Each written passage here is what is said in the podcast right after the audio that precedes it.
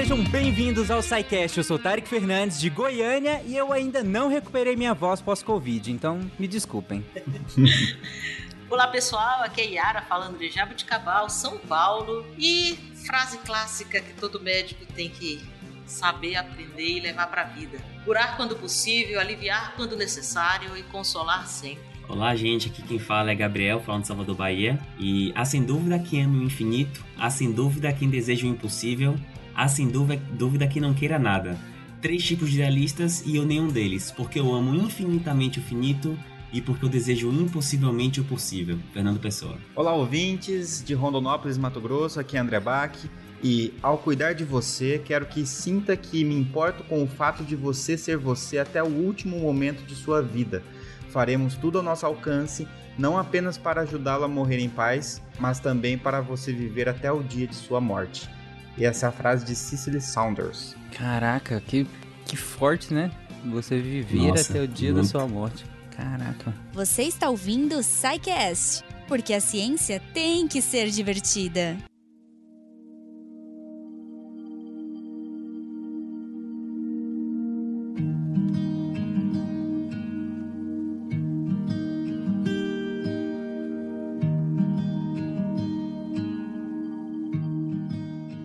Bom, gente, é, nós, na verdade, já abordamos cuidados paliativos em outros momentos por aqui, né? A gente tem um episódio sobre isso, mas aí no contexto do câncer, é, o episódio 13 daquela série que nós fizemos em parceria com a Novartis. É, a gente também tem episódio da SBN, a Sociedade Brasileira de Nefrologia, sobre isso também, mas nós ainda não tínhamos um SciCast, um SciCast mesmo só sobre cuidados paliativos, para que a gente pudesse focar no tema, mas não, não colocando ele num contexto específico, mas focar de maneira geral no tema. Focar de maneira geral é ótimo, mas é, é essa a intenção mesmo. E para começar, antes mesmo da gente definir cuidados paliativos, vamos contextualizar a emergência desse tema, porque eu imagino, pelo menos, que, sei lá, lá no, no século 12, eles não estavam muito engajados na discussão sobre distanásia, sobre será que nós estamos prolongando demais a vida em detrimento da sua qualidade, ou sobre a boa morte que seja.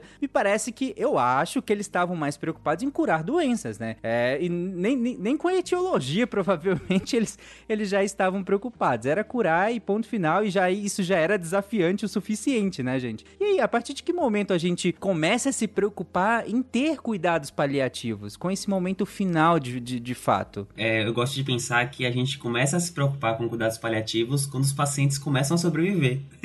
Porque Exato. até o século XX ali, século XIX, você tinha muito. Você, primeiro, tinha muitas guerras, é, muitos contextos infecciosos, não tinha ainda antibiótico, então pessoas morriam muito jovens, não tinha vacinação, morriam muitas crianças e eram doenças muito agudas. A gente não tinha cronificação de doenças, era uma coisa muito uhum. rara. Eram poucos os casos da pessoa, por exemplo, que foi pra guerra e por acaso ficou com uma sequela, mas eram sequelas, não eram não era cronificação de uma doença, né? Só que Sim. aí no século XX a gente começou a ter vários avanços tecnológicos, como eu já falei aqui, por exemplo, do antibiótico, não só isso, diversos outros tratamentos, e sociais também. Então, o acesso à, à higiene, a saneamento básico, tudo isso é, fez com que a humanidade alcançasse uma, uma grande mudança nas causas de morte mundial. Então ocorreu, ao mesmo tempo que um aumento na expectativa de vida, uma mudança dos tipos de causas de morte de morte de morte, morte matada.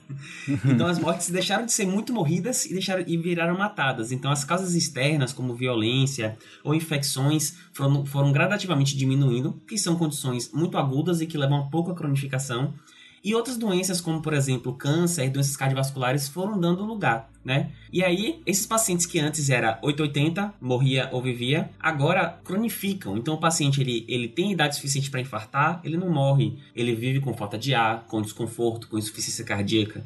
O paciente, uhum. como a gente discutiu muito lá nos castes de câncer, né, que quando vai vivendo mais, aumenta a chance de ter câncer. Então, com o envelhecimento da população, a gente tem mais casos de câncer, a gente tem pacientes que não têm uma perspectiva curativa, que vivem mais, que sentem dores, sentem falta de ar. Então, isso levou a uma, uma crise assim da saúde de maneira geral pública, porque esses pacientes que eram é, agudos e que morriam, viviam, eles começaram a se acumular na população, né? Eram pacientes crônicos que é, exigiam cuidados especiais, muitas vezes a família não tinha nem sabia nem como fazer. Uhum. E eram pacientes que se, acumulavam, né? De maneira geral aí na, na, na população. Sejam Sim. ele, como eu falei, de câncer, infarto, ou até mesmo algumas infecções, como por exemplo tuberculose, AIDS, né? Que é mais recentemente, que a gente tem pacientes que convivem com a doença por um longo período de tempo. É, acho que foi uma combinação uhum. aí, né? A questão do envelhecimento populacional é muito importante nisso daí, porque com a idade, né, começam a surgir uma série de doenças que antes eram até desconhecidas ou muito raras para a população antiga, mais antiga, né, do século XIX para trás, porque as pessoas não viviam tanto tempo, né? No século XX ah, e agora no século XXI, principalmente, né, a população, a faixa etária do, com mais de 60 anos, 65 anos, se não me engano, com mais de 60 anos, é, é a faixa etária que mais cresce, entendeu? mais do que os uhum. outros grupos mais jovens. Né? Então, uh, imagine como o Gravel falou, essas pessoas se acumulando. Antes você tinha aquele idoso na família que vivia, agora você não tem um só, né? você tem outros. Além disso, essa população que passou a envelhecer, além de ter que envelhecer convivendo com essas doenças crônicas, é uma população que também, assim, é uma população que ainda é economicamente ativa, né? Então, essas pessoas precisam estar bem, né, para poder é, produzir né? Então uhum. essas doenças crônicas passaram a ser é, tratadas também, né?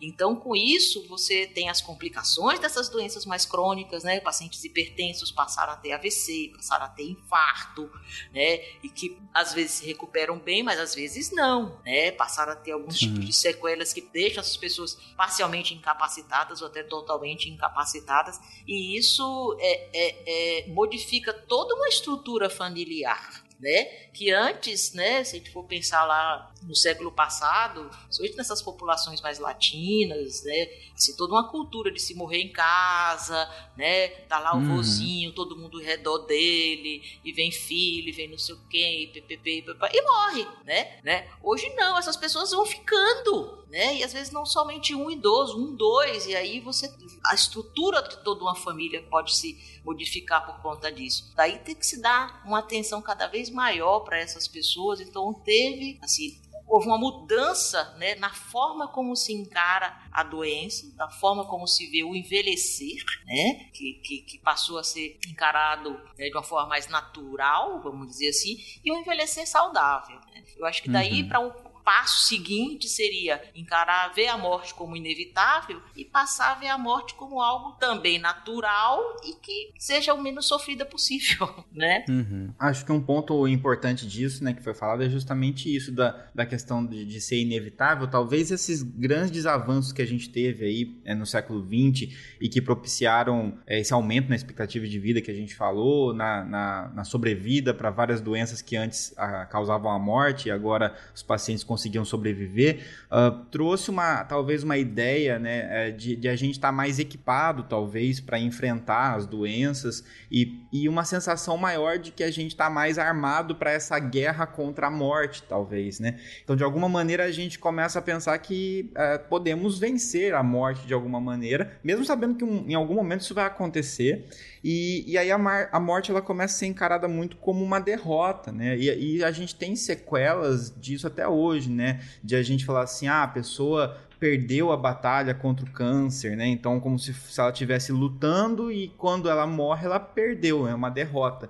E essa derrota ela é sentida do ponto de vista dos familiares, muitas vezes, e principalmente da, dos profissionais de saúde, né? Que estão ali dedicados e, e, nessa época, né? Tentando a todo custo é, não perder o paciente, né? Fazer com que ele, ele continue vivo. E nessa ânsia de manter o paciente vivo a todo custo, deixou-se de lado muitas questões importantes, né? Uh, que, se por um lado teve muitas conquistas, a gente passou a ter outros problemas decorrentes dessa busca é, incessável aí para manter o paciente vivo, né? E isso trouxe essas uhum. consequências de não olhar para a qualidade de vida desse paciente, para o cuidado é, para a questão da de, de dignidade dele mesmo, de poder fazer escolhas, da autonomia do próprio paciente sobre a sua vida e por aí vai. Então acho que nesse cenário é que surge essa, esse novo paradigma, né? E de tentar mudar esse paradigma para que a gente tenha agora, como né, a Yara falou, algo com mais naturalidade, algo que também o paciente tenha mais, é, mais tranquilidade né, nesse processo quando ele estiver diante de uma situação irreversível, né? E, e, de maior ou menor grau, todos nós estamos diante dessa situação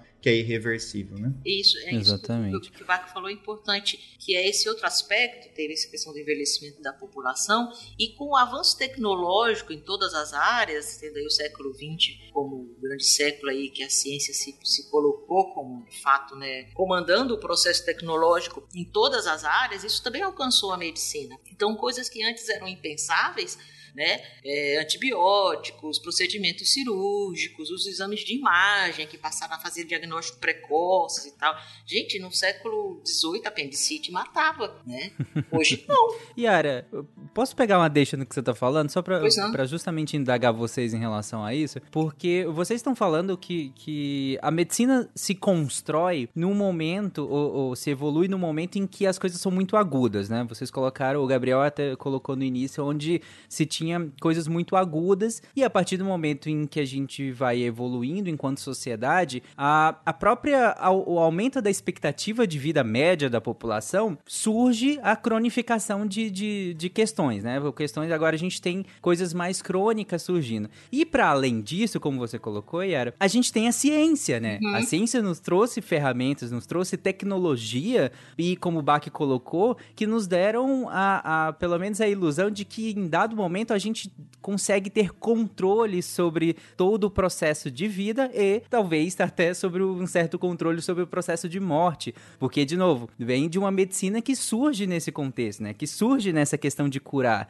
É, e aí, e com a ciência, com a ciência a gente explode nisso, né? Como você colocou, a, a própria questão de ter um antibiótico, cara, isso é uma revolução incontestavelmente fascinante, né? Na, na história da humanidade, a gente ter os antibióticos, que seja, mas também tem outras, tantas outras eh, coisas que a medicina traz com a ciência que nos possibilitou jogar a morte muito para frente, por assim dizer, lutar muito bravamente com, contra a morte vencer muitas dessas batalhas é, contra a morte. Porém, quando a gente está falando de um processo de cuidado paliativo, quando a gente está falando que, que a gente tem que repensar esses processos, é, isso chega a soar ou chega a pelo menos é, de fundo pensar como algo anticientífico, como se a gente tivesse negando tudo esse, todos esses avanços que nós conquistamos em tentar justamente adiar a morte, vencer a morte de certo modo, né, nem que seja temporariamente, e agora a gente fala sobre um processo em que a gente abraça de certo modo a morte, né? E aí? Isso, Tarek, é, eu vou falar de uma pessoa que uma visão de cuidados paliativos antes que eu tinha da minha formação,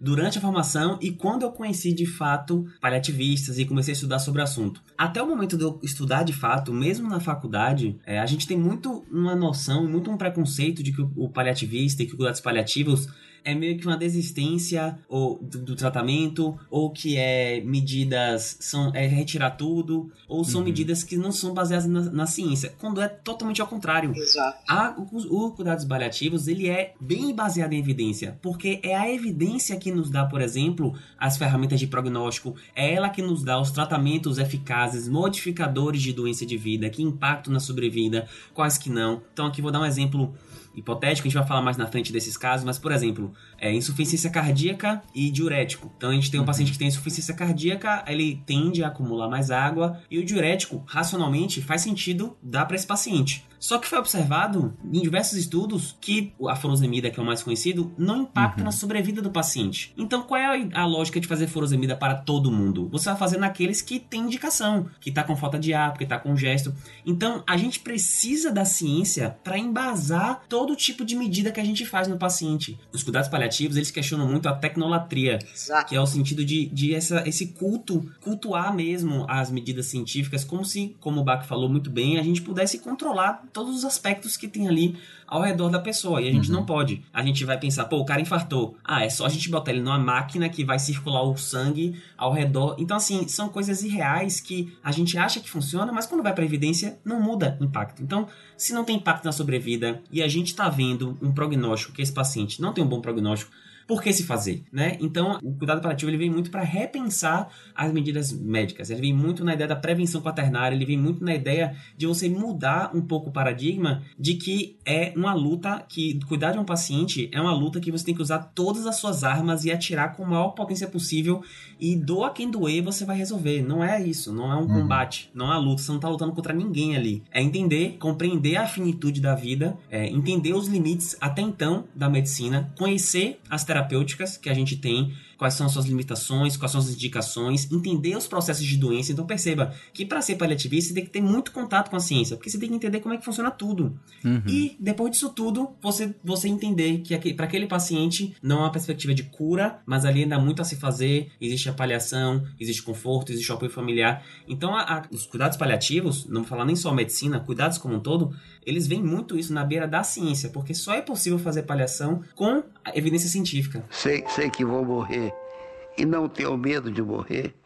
Tenho pena tenho pena de morrer. Eu acho que esse ponto que o, que o, Gabriel trouxe é fundamental, porque existe uma confusão, talvez, entre ciência e pensamento científico nesse contexto, né? usar o raciocínio científico nos cuidados paliativos e pensar uh, nos produtos da ciência sendo usados de qualquer maneira para tentar manter o paciente vivo. Né? Então, uma máquina, uma, uma técnica, um equipamento, um medicamento, tudo isso foi obtido através do método científico e são é, ferramentas científicas que nós podemos usar para melhorar a qualidade de vida do paciente ou para mantê-lo vivo e etc.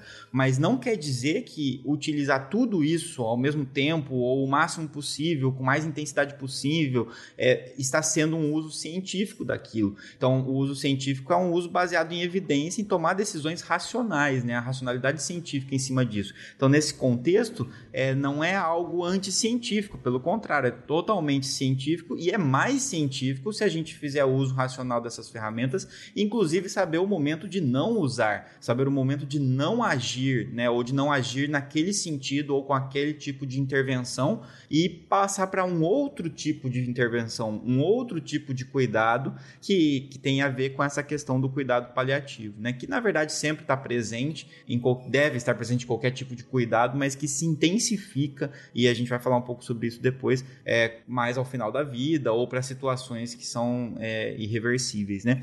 Então não, não tem nada a ver com ser anticientífico, como o Gabriel falou. É, é, pelo contrário, você tem que ser mais científico nesse sentido.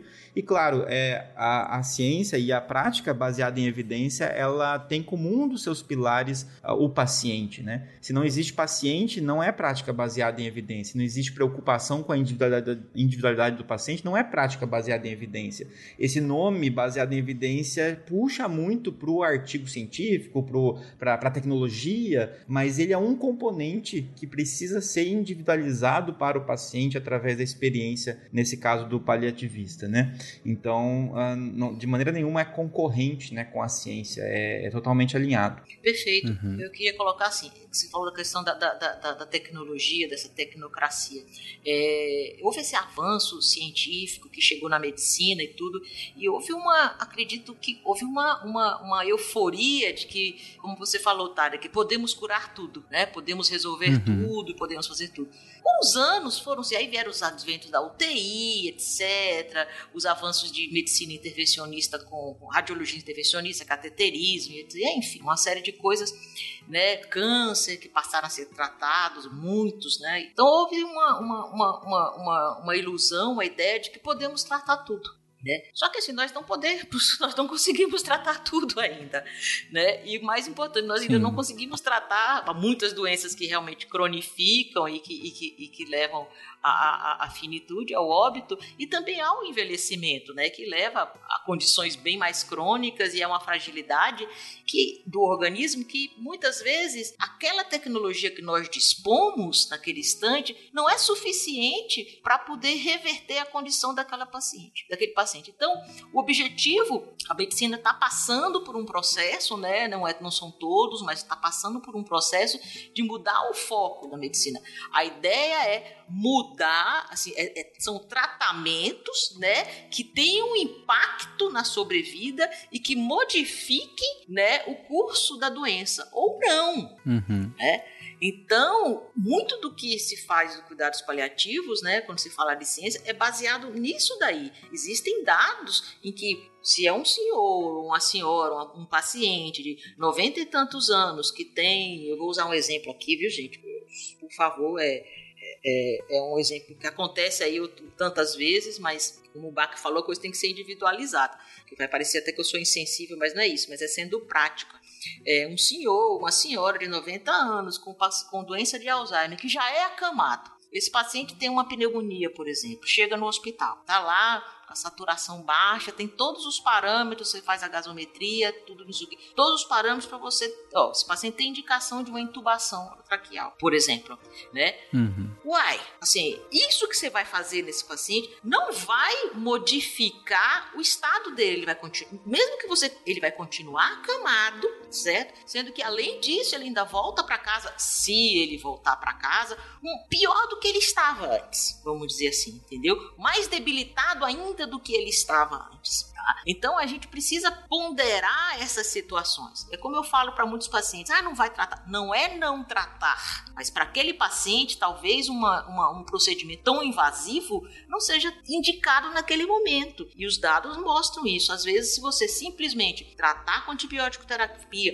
ofertar oxigênio de uma outra forma, ventilação não invasiva e etc e tal, talvez ele se recupere, né? sem a necessidade de uma ventilação invasiva, tá? E se recupere até melhor e sem sequelas e sem outras condições, úlceras e etc e tal que levariam a um tempo de internação prolongado com ventilação invasiva. Num paciente jovem, você uhum. pensa o contrário, né? Num paciente que está jovem, uhum. que tem musculatura e tudo, esse paciente ao contrário, esse paciente vai reagir. Esse paciente tem condição física, já, já, não, tem, já não tem um corpo envelhecido. Então, esse paciente, se você entubar em 3, 4, 5 dias, 7 dias, esse paciente tá bom. Com um mês ele está em casa andando, voltando para o trabalho, uhum. tá certo? Então é, é necessário ponderar, e é aí que o paliativista entra e tem que conversar com com a família, etc e tal. Ah, não é não tratar, certo? É tratar de acordo com a, o que aquele paciente tem e pensando nisso, o que, que vai impactar sobre a vida dele, como ele vai sair daqui, né? Como eu vou devolvê-lo para casa?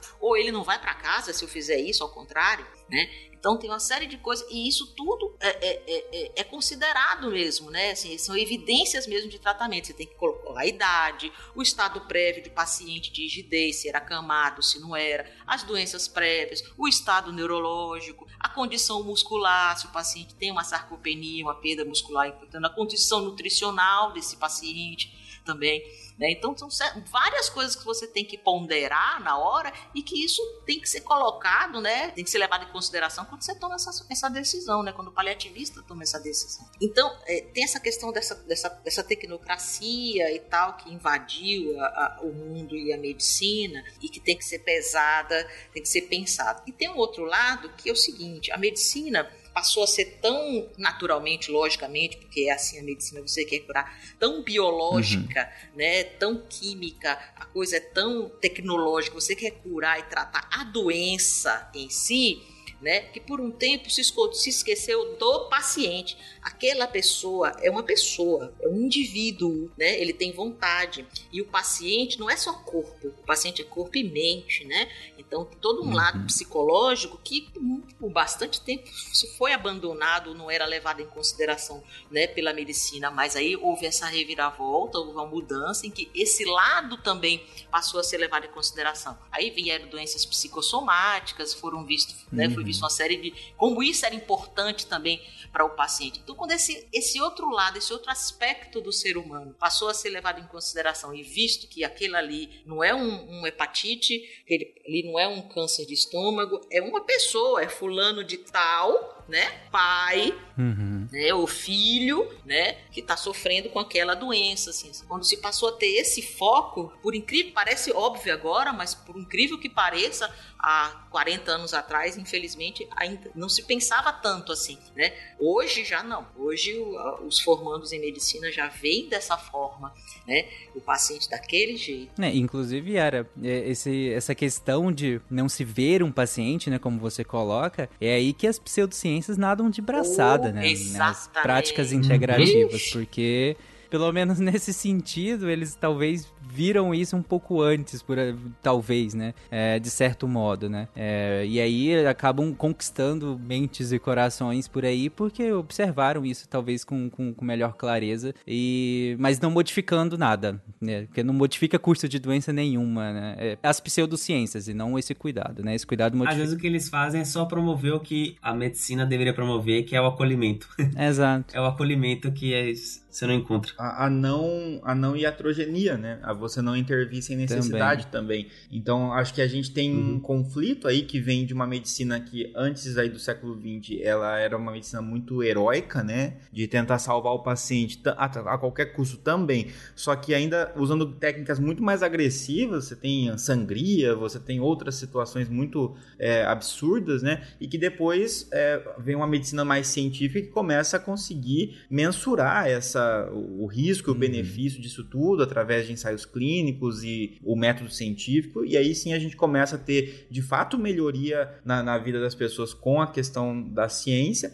mas ainda assim você tem esse excesso de intervenções. Então, essa, esse, essa questão que vinha da medicina heróica de agir sempre, de sempre estar tentando agir, não foi modificado. O que foi modificado foram as, as técnicas que passaram a ter base em evidência, mas não necessariamente a mentalidade heróica do profissional de saúde tentando salvar o paciente. E se ele não faz nada no sentido de intervenção, ele se sente omisso e ele é responsabilizado, inclusive, pela sociedade. Então, é muito mais comum você ver um médico ou um profissional de saúde ser reconhecido por excessos de intervenções, ainda que o paciente não tenha uma boa qualidade de vida e até morra precocemente por causa de uma intervenção mais agressiva, mas a família vai dizer: olha, ele fez tudo o que podia, eu vi como ele Lutou fez até o muita. Coisa do que você simplesmente falar, olha, não tem muito o que ser feito nessa situação, vamos tentar um outro tipo, um acolhimento, um cuidado paliativo, e aí parecer que isso é um descaso, né? Ah, vai deixar o paciente morrer, então vai mandar ele para casa para que ele morra.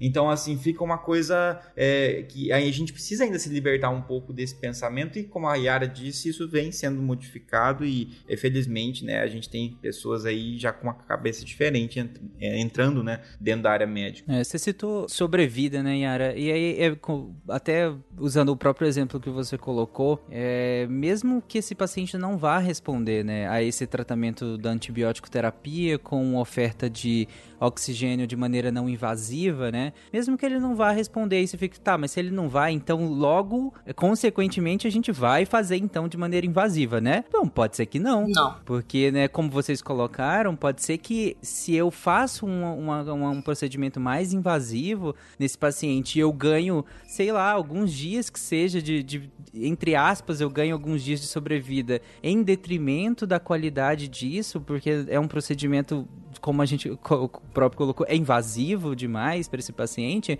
vale a pena no final das contas, né? E é isso que a gente vai discutir ao longo desse episódio, né? É, às vezes essa é a questão do, do vale a pena e o outro no outro procedimento, é, qual seria a sobrevida desse paciente? Será que o tempo de vida seria menor? Porém, será que ele não ganharia em outras, em outras questões? Que inclusive é o que a gente vai discutir mais um pouquinho pra frente. E eu aproveito é, esse meu questionamento pra gente já entrar na- no conceito, porque a gente falou aqui, ah, deu pra pegar mais ou menos qual é a ideia de se ter um cuidado paliativo, né? Em que momento a gente começa a pensar num cuidado paliativo, mas eu queria aprofundar no conceito, como que a gente conceitua de maneira é, mais ampla o que, que é o, o cuidado paliativo. Então, Tarek, a gente trouxe aqui o conceito da OMS. É sempre bom quando a gente tem conceitos assim de organizações é, extranacionais e tal, porque a gente meio que unifica né, o conceito para todo mundo, não fica aquele negócio discutindo o conceito. Sim. E a OMS traz que cuidado paliativo é uma abordagem que promove a qualidade de vida de pacientes e seus familiares que enfrentam doenças que ameaçam a continuidade da vida através da prevenção e alívio do sofrimento. Requer a identificação precoce, avaliação e tratamento da dor e outros problemas de natureza física, psicossocial e espiritual. É, então você vê que é um conceito bem amplo, né? Sim. E você vê que como ele traz aqui, inclusive nele já a dor, ela é, ela é tão importante que ela vem separada de todo o resto, né? Tratando da dor e outros problemas. Uhum. E perceba que aqui nesse conceito em nenhum momento a gente fala de desistir do paciente seguinte, ou de matar o paciente. Pelo contrário, a gente vai falar dos princípios mais, mais na frente. A ideia é não modificar, você não vai nem acelerar nem adiar a morte. É, é a base da, da, da, dos cuidados paliativos. E, e aqui a gente tem algumas mudanças, é, algumas mudanças de, de, de termos para a gente poder entender diferente o processo de saúde e doença. Então, é, o cuidado paliativo não se baseia em protocolos, mas sim em princípios, que a gente vai falar daqui a pouco. E a gente evita falar alguns termos como, por exemplo, terminalidade. E a gente começa a falar de doença que ameaça a vida. É, e o cuidado do cuidados paliativos, ele é desde o diagnóstico. Às vezes a gente tem na cabeça, né, que parece que é assim, a, a, acho que muita gente tem essa imagem na cabeça. Chega o médico é, assistente e fala, infelizmente não podemos curar. Sai o médico assistente, entra o paliativista e faz as, sua, as suas coisas. E quando não é assim, as coisas não são excludentes. Então, você começa a falar do cuidado, você começa a cuidar do paciente desde o seu diagnóstico. Então, o campo de atuação da paliação é amplo, não é só aquele finalzinho. A paliação começa no diagnóstico. Uhum. E aí você também é, muda alguns termos, como por exemplo, falar de impossibilidade de cura. Você começa a falar de possibilidade ou não de modificar o curso da doença, né? Que eu já até falei aqui um pouquinho de não modificar o curso da doença. Porque essa forma, esse jeito de falar, afasta um pouco a ideia de não ter mais nada a fazer. Você tem muita coisa a fazer. Só são coisas que não vão modificar o curso da doença. A doença vai seguir seu curso, mas tem muito a se fazer. Uhum. É, é uma modalidade de cuidado, né? E que tem muita relação também aqui entre uma questão de, de muito forte a, a equipe multidisciplinar presente, né? E a ideia realmente é que se tenha mais promoção de qualidade de vida e dignidade e alívio e prevenção né, do sofrimento. E isso, como o Gabriel falou, até mesmo num diagnóstico, a forma como é dado um diagnóstico ou como é falado, isso já pode ser é, iatrogênico nesse sentido, né? emocionalmente falando. A gente pode não estar tá preocupado com o sofrimento de, um, de receber uma determinada notícia e tudo mais. Né?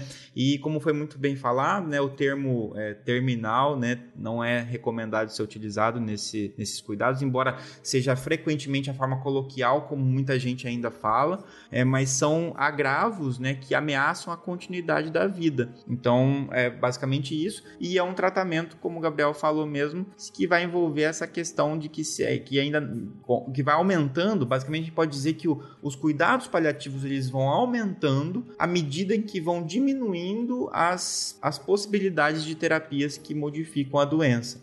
Então, enquanto você tem terapias e tratamentos que reduzem risco e que reduzem e que modificam o curso da doença, você foca muito mais nelas, mas existe ali já um cuidado paliativo no sentido de, de você já tem que estar preocupado com o sofrimento, com a dignidade, com tudo isso que a gente está falando.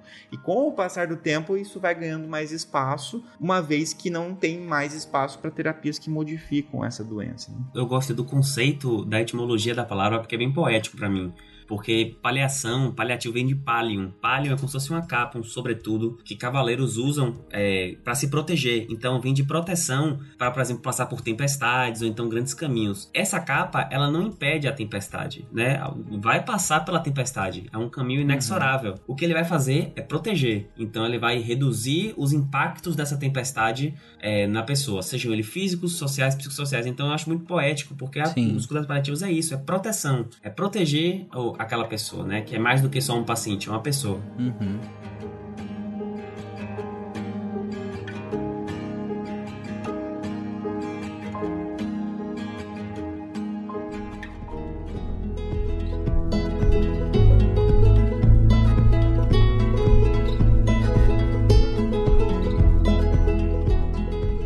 Legal ver, bem interessante ver esse conceito num gráfico, né? O, o Bach até começou a, a, falar em relação a isso, de, de como o cuidado paliativo ele tá sempre presente. E aí vocês me corrijam se eu usar algum termo impreciso e tudo mais Mas o cuidado paliativo ele tá sempre presente, mas ele se intensifica à medida que o que você faria para modificar o curso natural daquela doença, não, é, você reduz as possibilidades. Você tem menos com uh, possibilidades de fazer terapias que modificariam a doença, o curso daquela doença natural, e à medida que você vai tendo menos essas possibilidades, você vai aumentando a intensidade dos cuidados paliativos, você vai aumentando o, o, digamos, o hall de, de, cuidados paliativos que você pode se, se utilizar naquele paciente. Então, eu pens, pensar nisso como um gráfico é interessante, né? À medida que um vai diminuindo as possibilidades de terapias, como vocês colocaram, que modifica de verdade o curso da doença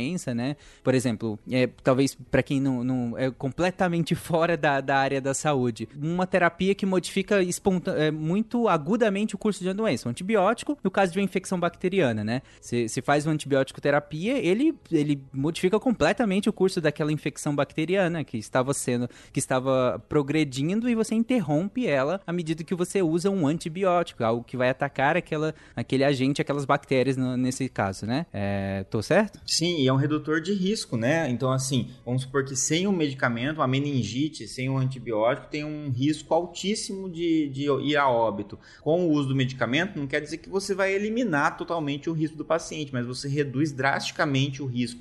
Então é um, é um fator redutor de risco, né? Então que a gente consegue interferir no, na probabilidade do desfecho mais provável de acontecer. Então se, se o desfecho mais provável era a morte, agora o, o desfecho mais provável é o paciente sobreviver. Então isso revoluciona né, a, a, o, o, curso né, dessa, dessa doença. É uma coisa, um exemplo, eu gosto de usar exemplos, que a gente fala de modificador da doença, o curso da doença ou sintomáticos por exemplo, temos um paciente com câncer, um câncer terminal aí de pulmão, por exemplo. Ah, tá em casa usando oxigênio e tal. Um câncer terminal não tem o que fazer de pulmão. E esse paciente, por exemplo, dá entrada no hospital com uma febre. Aí você vai, investiga, olha para lá e é uma infecção de urina. Nós não vamos não fazer uhum. nada? Não. Se você dá um antibiótico para esse paciente, ele vai melhorar da infecção de urina e provavelmente vai para casa, entendeu? As chances dele melhorar, o antibiótico pode melhorar aquela situação. Então não é não fazer nada, certo? Nós vamos tratar de um problema que apareceu, e isso vale para dor, vale para qualquer outra coisa que vá surgir no curso dessa doença terminal desse paciente, né? No curso dessa doença, né, é, é, é, sem possibilidade de cura desse paciente.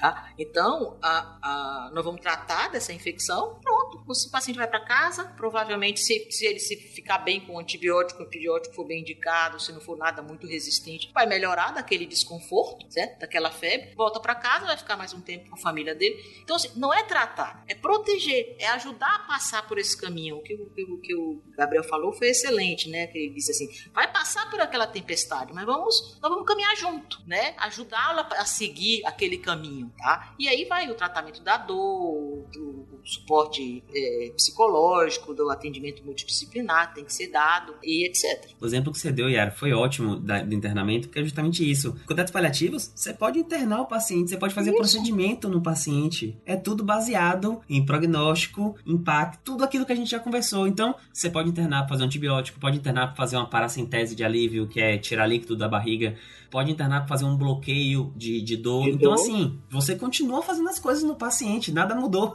Você continua sendo médico, enfim, enfermeiro, cuidando ali do paciente e fornecendo o melhor para ele. Você só deixa uhum. de lado uma futilidade, né? Tratamentos que vão ser fúteis e que vão Sim. trazer mais malefício do que benefício de maneira global. Né? Exatamente. Né? E aí não, não, importa também, às vezes, a questão da idade, né? A gente pensa muito numa questão do idoso, mas é, às vezes uma mulher mais jovem que tenha câncer no colo de útero, que esteja avançado, né? Isso, e o cuidado paliativo permite que ela possa fazer as próprias escolhas, que ela possa conversar com a sua família, reduzir o seu sofrimento, ter uma equipe de apoio, né? É, se for uma, um idoso, né, com demência, por exemplo, qual foi falado aqui, com a possibilidade de ele poder retornar para casa dele para viver onde ele é um ambiente mais familiar para ele, já que ele tem essa dificuldade em se situar com as pessoas que ele, né, é, tem algum reconhecimento e que tem carinho por ele, não isolado numa UTI com tubo, com né, barulho, tudo mais.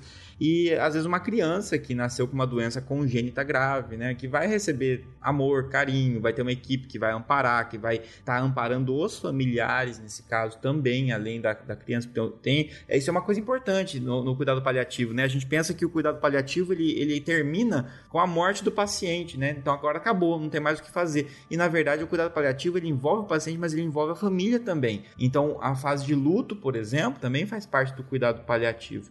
Então, é, é, é uhum. é muito interessante, assim, essa forma de, de cuidar, né? E, e dentro da área da saúde. É, tanto que a definição que o Gabriel falou da OMS fala em qualidade de vida de pacientes e seus familiares, né? Interessante a definição uhum. incluir é, os familiares também, né? Dentro do, do que seria esses cuidados paliativos.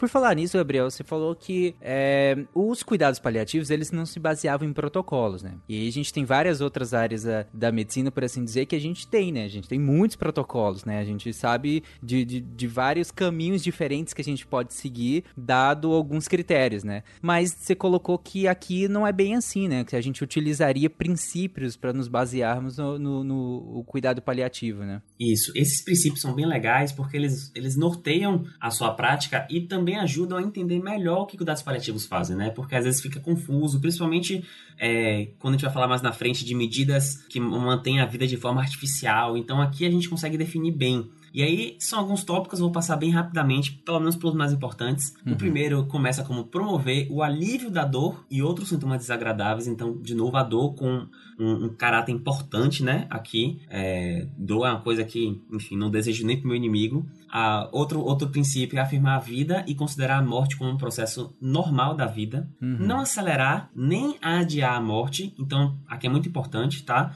A gente não vai matar ninguém, nem evitar que ninguém morra. A gente vai entender, como o, princípio 2 fala, que a morte é um processo normal e a gente vai estar ali, integrando os aspectos psicológicos, espirituais, que é outro, outro princípio oferecer um sistema de suporte que possibilite ao paciente, e aí entra com que a frase lá do Bach, que Bach falou lá no início, que possibilite o paciente viver tão ativamente quanto possível até o momento da sua morte. Então, o paciente viver até o momento que ele morra. Sim. Suporte para auxiliar os familiares durante a doença do paciente e enfrentar o luto abordagem multiprofissional, tá? E aqui multi é multi mesmo. É desde o fonoaudiólogo para ver a deglutição se pode comer, pelo apoio psicológico, pelo médico, pelo enfermeiro, pela, pelo técnico, pelo cuidador. Todo mundo tem que estar tá envolvido é, e cada um tem uma parte ali, fisioterapia, né? Então não tem uma área da saúde que, não, que escape dos cuidados paliativos. É realmente uma equipe multiprofissional. Melhorar a qualidade de vida e influenciar positivamente o curso da doença. Então, perceba, não, não, não vai modificar, mas vai influenciar. Eu, tenho, eu conto até uma coisa que aconteceu recentemente comigo, que eu estava lendo um determinado artigo que falava sobre o impacto é, de determinada conduta no, na mortalidade dos pacientes, que era o desfecho primário. E aí o estudo mostrou que não impactou na mortalidade, porém melhorou a qualidade de vida. Aí eu fui contar isso para uma pessoa e a pessoa falou, virou para mim e falou: Ah, mas só impactou na qualidade de vida. Eu falei: Só? Tipo, zorra? Você não tá satisfeito com isso? Pô, vai melhorar a qualidade de vida da pessoa, velho. Meio que a gente é o que a gente gente busca a vida toda. É, Porque não no fim, né? de vida, pô. Então, assim, claro, o desfecho principal, a hipótese principal que foi feito o estudo ali não comprovou, ok, a, a medicina, a, a ciência é feita de diversos negativos, mas a gente conseguiu ali talvez achar uma coisa que modifique nem que seja um pouquinho a qualidade de vida, já tá valendo, entendeu? Aí, só para terminar aqui, é, e o último princípio, que entra um pouquinho também conversa com, com o conceito que é deve, o cuidado paliativo deve ser iniciado o mais precocemente possível, juntamente com outras medidas de prolongamento da vida, como a quimioterapia, a radioterapia, e incluir todas as investigações necessárias para melhor compreender e controlar situações clínicas estressantes então, mesmo que ainda tenha proposta modificadora de vida, cuidado paliativo já está lá. Seja conversando sobre morte, seja definindo planos de cuidado, seja definindo de diretivas antecipadas, preparando a família, mas ele está lá. E como o Baco falou bem, né, que é a, a, se você pensar no gráfico, quanto mais vai avançando a doença, menos a terapia modificadora é, afeta e mais o cuidados paliativos entra, e aí com o passar do tempo, cuidados paliativos vai tomando é, ação mais do que modificar a doença. Então, vem os sintomáticos, vem um conforto, além dessas quimioterapias e radioterapias. Uhum. Bom, gente, na minha frase de abertura, inclusive, quando eu brinquei que a medicina lá do século XII não estava, digamos, muito preocupada com processos de, de, estanásia, ortotonásia, é, por aí, porque não cabia cabia ali esse debate, é, eu acho que chegou o momento justamente da gente explicar o que, que é isso, né? Porque tudo que a gente conversou até agora são processos que influenciam profundamente tanto o paciente quanto a família, como a própria definição da OMS traz. Então são, são coisas que são, inclusive, tabus na nossa sociedade, né? Morte é tabu na sociedade. E o, todo o processo, tudo que está em volta da morte, tudo que envolve esse processo de finitude também é tabu. E se também é tabu, também tem regulações, inclusive legais, né? A gente tem uma série de aspectos legais, aspectos éticos da nossa sociedade é, por, em volta de todos esses conceitos que nós vamos falar aqui, que no final é, querem falar sobre morte. No final é isso, né? A gente quer falar sobre a maneira como a morte pode acontecer e a maneira como nós vamos chegar a ela. E aí a gente tem uma série de definições que eu queria que a gente entrasse em cada uma delas é, sobre ortotanásia, sobre eutanásia, sobre distanásia e tudo mais. Então, Tarek, eu inclusive, a primeira vez que me deparei com esses termos, assim, não eram termos, pelo menos eu nunca ouvi cotidianamente esses termos antes de entrar na faculdade e até durante a faculdade, no curso de farmácia, eu não ouvi durante o curso mesmo como algo curricular, né? Mas uhum. uh, quando eu fui assistir uma palestra uma vez sobre dor, era uma jornada sobre dor, né? E aí dentro dessa jornada sobre dor a gente tinha um, um tópico lá uh, sobre cuidados paliativos e aí o médico que estava dando aquela aquela palestra, ele fez uh, uma reflexão que eu nunca tinha parado para fazer, uma reflexão super simples, que era uh, como você imagina o dia da sua morte, né? Como você imagina a sua própria morte? Ele pediu uhum. para todo mundo parar um momento e falar assim, como você gostaria que fosse a sua morte, né? E aí, conforme ele foi perguntando para as pessoas como elas tinham imaginado, todo mundo falava coisas muito parecidas, mas assim, ah, eu imagino que eu dormi, é, morri dormindo na minha cama, né? Não, não acordei no dia seguinte. É, e aí ah, antes? Ah, antes eu estava reunido com a minha família, conversando com as pessoas da minha família, com as pessoas que eu amo, fazendo coisas que eu gosto de fazer. Não teve nenhum que falou que queria morrer no apocalipse zumbi, nada assim? Exato. Ah, talvez um. Olha, por, por incrível que pareça, eu já encontrei pessoas falando: nossa, eu queria que a minha morte fosse um negócio meio eletrizante, Épico, assim, né? assim, né? Fosse um negócio maluco. Tudo bem também. Mas o que ninguém falou é que queria estar tá morrendo numa. entubado numa sala de, num hospital, sim, por sim. exemplo, isolado das outras pessoas.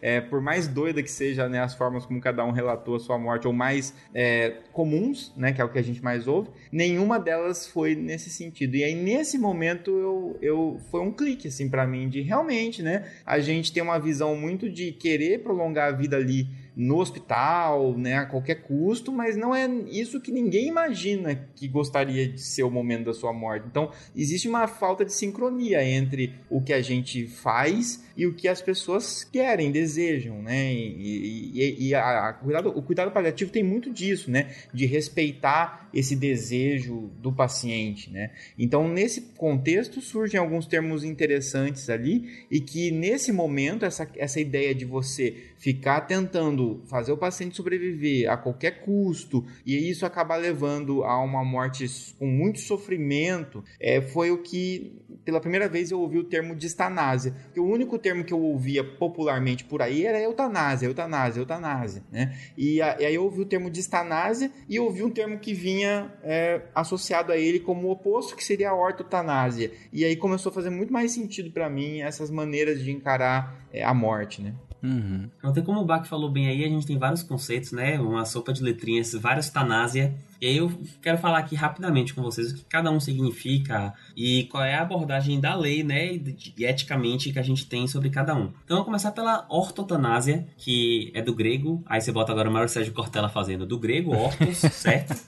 E Thanatos, Sim. morte. Então, ortotanásia seria... O Rigoli faz pra nós isso aí. É verdade, né? É, coloca a voz do Rigoli aí agora. É, bota o Rigoli. Então, a ortotanásia, a ideia é que você não vai nem acelerar, nem postergar a morte do indivíduo. Você vai oferecer um momento natural de partida. Ela entende, a ortotanásia, ela perpassa o conceito de entender que a morte faz parte do ciclo da vida, assegurando ao paciente o direito de morrer com dignidade. É, então, assim, a ortotanase ela não faz o prolongamento artificial do processo natural da morte, sendo então uma boa morte, uma morte é, desejável. E aí gente, você tem várias, vários, vários estudiosos que definiram ortotanásia e conceitos né? Você tem uma coisa mais ampla. E aí tem um bem interessante que eu achei de Santoro, que ele fala que ortotanásia é o comportamento médico que diante da morte iminente e não evitável, suspende a realização de ações que prolongam a vida do paciente de maneira artificial e que levariam ao tratamento inútil e ao sofrimento desnecessário. Então é um conceito que eu gosto muito porque fala muito né, o que é ortotanásia. Às vezes eu falo no hospital assim que nem toda parada cardíaca é uma parada cardíaca. Às vezes é um óbito. Que as pessoas Nossa. têm, vê o coração parando e querem reanimar. E às Sim. vezes o paciente morreu. Então, assim, nem toda parada cardíaca é uma parada cardíaca, às vezes é um óbito. E isso faz muito, entra muito nesse conceito de ortotanásia, né? Entender a finitude da vida. E na ortotanásia, como é um conceito, claro que ele aborda mais ali a, a morte, né, o processo final, mas para chegar à ortotanásia, ele passa muito pelos cuidados paliativos, né, para que a pessoa venha morrer com, com dignidade. A prática da ortotanásia, ela, ela é, é prevista inclusive incentivada então, você tem. É, ela é conduta prevista na, em resoluções do Código de, do, do Conselho Federal de Medicina, está previsto no Código de Ética Médica e ela é estimulada a ser feita, né? Então, é o processo que a gente busca no nosso paciente. A gente quer que o nosso paciente tenha uma morte, uma boa morte, uma morte digna, no tempo certo, sem sofrimento, sem postergar de maneira inútil, é, de maneira artificial, é, aqueles momentos ali, né? Uhum. E aí a gente vem pro segundo, que muita gente já deve ter ouvido falar, eu lembro quando eu ouvi a primeira vez, eutanásia. Isso foi, eu tinha uns 10 anos, passou na TV sobre o caso de Terry Schiavo, não sei quem vocês vão lembrar. Mas era uma luta que tinha sobre o direito à morte, que era a eutanásia, se você for pegar os, o, o a significado, seria boa morte, mas a ideia da, da, da eutanásia é, é o, o, direito à morte sendo uma conduta individual do paciente, né? Então o paciente tem o direito à morte e que você pode é, adiar a vida, você, você vai reduzir a, a, expectativa de vida do paciente de maneira ativa, então você vai é, interferir. Abreviar a vida, né? Abreviar, perfeito. Você vai abreviar a, a vida desse paciente para Você vai interromper a vida para evitar um sofrimento. A eutanásia é uma coisa bem discutida, tá? É, por exemplo, aqui no Brasil, ela é infração ética, você não pode praticar a eutanásia. Ela é conduta ilegal pela legislação brasileira, então tem quem tá praticando eutanásia tá cometendo crime. Em alguns outros países é liberado é, no sentido de o conceito do direito a morrer, né? O princípio da qualidade de vida é, e o, o, direito da pessoa a morrer. E aí, em alguns uhum. países existe a liberação da eutanásia, principalmente nos casos de pacientes geralmente neurológicos, né, que não andam, não falam, não se não contactam, que a gente chama são vegetativos. Então, a eutanásia é uma discussão, existe essa discussão, tá? Não acho que a gente deveria entrar aqui no momento,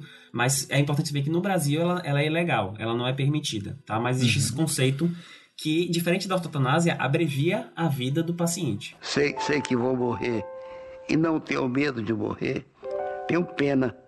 Tenho pena de morrer. Até aqui nessa pauta, gente, é, eu, eu poderia fazer muitos paralelos é, por, com a medicina veterinária, né? Porque tudo que a gente discutiu até aqui, até certo ponto, se aplica à medicina veterinária, principalmente a medicina veterinária de hoje, dos últimos 10 anos, 15 anos, né? Mas aqui eu acho que tem um ponto de, de ruptura, por assim dizer, nas similaridades, que é a eutanásia, né? E aí eu só queria trazer essa, essa questão, porque a, na medicina veterinária a gente pode fazer eutanásia, é regulamentado o processo de eutanásia, diferente de, de vocês, né, na, na medicina humana, em que, como você colocou, né, Gabriel? Uma conduta ilegal, mas na medicina veterinária a gente pode aplicar sim. E é um recurso, né? É um recurso terapêutico, por assim dizer. É, é tal qual a gente estava discutindo o, os outros. E é, é, é, muito difícil. É, gente, parece um pouco simples a decisão, às vezes, como o Gabriel colocou, às vezes, abreviar a vida no sentido de, de tentar não é, prolongar o sofrimento, né? Então, parece uma decisão até simples, de certo modo, né? Porque, pô, então tudo bem. Então, na hora que eu chegar no ponto em que eu não quero mais prolongar esse sofrimento, afinal, não tem benefício do, disso, não tem, não, não, não tem como modificar mais a, o curso da doença como a gente colocou até aqui. Daqui para frente é só sofrimento, daqui para frente não, não, não tem benefício nenhum. Parece simples essa decisão, mas não é. Não é nem um pouco simples essa decisão. É, tem muito estudo que, inclu, inclusive, coloca que as taxas de suicídio na medicina veterinária serem tão altas em relação à comunidade, em relação, inclusive, à área da saúde saúde como um todo se deve, em parte, não, não explica tudo, obviamente não explica tudo. Suicídio é uma coisa muito maior do que para ser explicado por uma questão só mas em grande parte, eh, parte do, do, do, do que explica é a, a possibilidade do médico veterinário fazer a eutanásia, porque é um processo extremamente desgastante, é um processo pesado de você tomar essa decisão e fazer também. Fazer é um processo muito muito desgastante pro profissional. Então, eu só queria trazer isso porque não é simples tomar a decisão, não é simples fazer, é uma coisa muito pesada, é uma coisa muito difícil, mas que a gente entende que tem sim um, um uso, tem um uso muito nobre, inclusive, né? Que é o que a gente tá, tá, tá, o que o Gabriel colocou aqui. Claro que traz também, e eu não vou me aprofundar aqui porque não é o tema, mas eu só queria trazer isso também porque traz também um, um até para puxar o próximo conceito, traz uma coisa um pouco ruim dentro da medicina veterinária veterinária, de certo modo, que é, já que a gente tem o recurso da eutanásia, às vezes é, a gente entra em processos de distanásia para não optar pela eutanásia. E aí, Gabriel, eu queria que você justamente é, de, definisse o processo de distanásia, né? Distanásia, o nome já é feio, né? Tudo começa com dis, aí já, não, é, já é negação, então a, a distanásia seria o prolongamento exagerado da vida é, através de iatrogenia ou, enfim, de diversas coisas que vão prolongar a vida desse paciente de maneira artificial. É, você não vai evitar o processo de morte, você não vai é, aumentar a qualidade de vida e vai causar dor e sofrimento, tanto para o paciente quanto para os familiares, que muitas vezes criam expectativas, inclusive se não houver uma boa comunicação entre equipe é, uhum. e familiares. Então a eutanásia é o que a gente não quer. Se a ortotanásia é o que a gente quer, a eutanásia é debatido, né? Tarek trouxe aí na, uhum. na parte veterinária, mas é, para humano, a gente tem alguns lugares no mundo que permitem, é uma discussão filosófica, cultural, social grande. Nem um pouco a fácil. A né? a gente uhum. é, a distanásia a gente sabe que a gente não quer. Então, a gente tem certeza que não quer. Porque você vai fazer um tratamento fútil que você não vai beneficiar o paciente. Aqui é voltando de novo ao coração, o coração parar de bater. A gente tem tecnologia e medicamentos hoje o suficiente que, se a gente quiser, o coração não para de bater. Ele uhum. não vai parar. Você vai aumentar drogas vasativas, né, vasativas como a noradrenalina até o infinito. Você vai fazer procedimentos invasivos, mas ele não vai parar. Mas isso não está curando o paciente. Ele não vai melhorar por causa disso. Você está prolongando um sofrimento, né? Aí isso pode geram diversas alterações, isquemia e tal. Não vou entrar aqui nesse, nesse ponto agora que não vai mudar o processo de vida e esse paciente vai morrer de toda forma, entre aspas, né? Vai morrer de toda forma.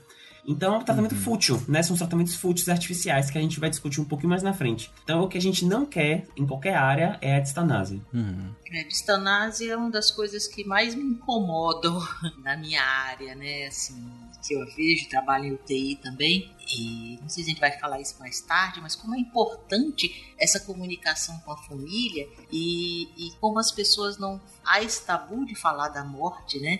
E o próprio médico não sabe, é, muitas vezes não está preparado né? Não sabe como abordar essa família, né? E, e às vezes a gente recebe na UTI pacientes assim, ah, é, chegou aqui insuficiência respiratória. Pô, o médico que está na emergência, o agente que recebe um paciente né, vendo aquilo ali, né? Você vai tomar a conduta que você tem que tomar. O paciente tem insuficiência respiratória ou em parada cardíaca, você vai reanimar, você vai, vai, vai entubar, né? E etc e tal. Uhum. Depois, o paciente já está lá entubado e tal e aí vem a informação da família, vem, ah, ele tem uma doença terminal, né? Que seja, né? Você vê as condições do paciente, você fica, poxa, se eu soubesse disso antes, eu não teria tomado essa posição, né? Não, não seria essa a minha conduta, não seria tão agressiva. Mas você não sabia, né? E isso acontece porque as famílias não, não, não tiveram esse acesso, não tiveram, é, não, discutiram isso, né? O médico que estava cuidando desse paciente ali na enfermaria ou em casa, não tratou desse assunto com a família, não chegou a falar com eles.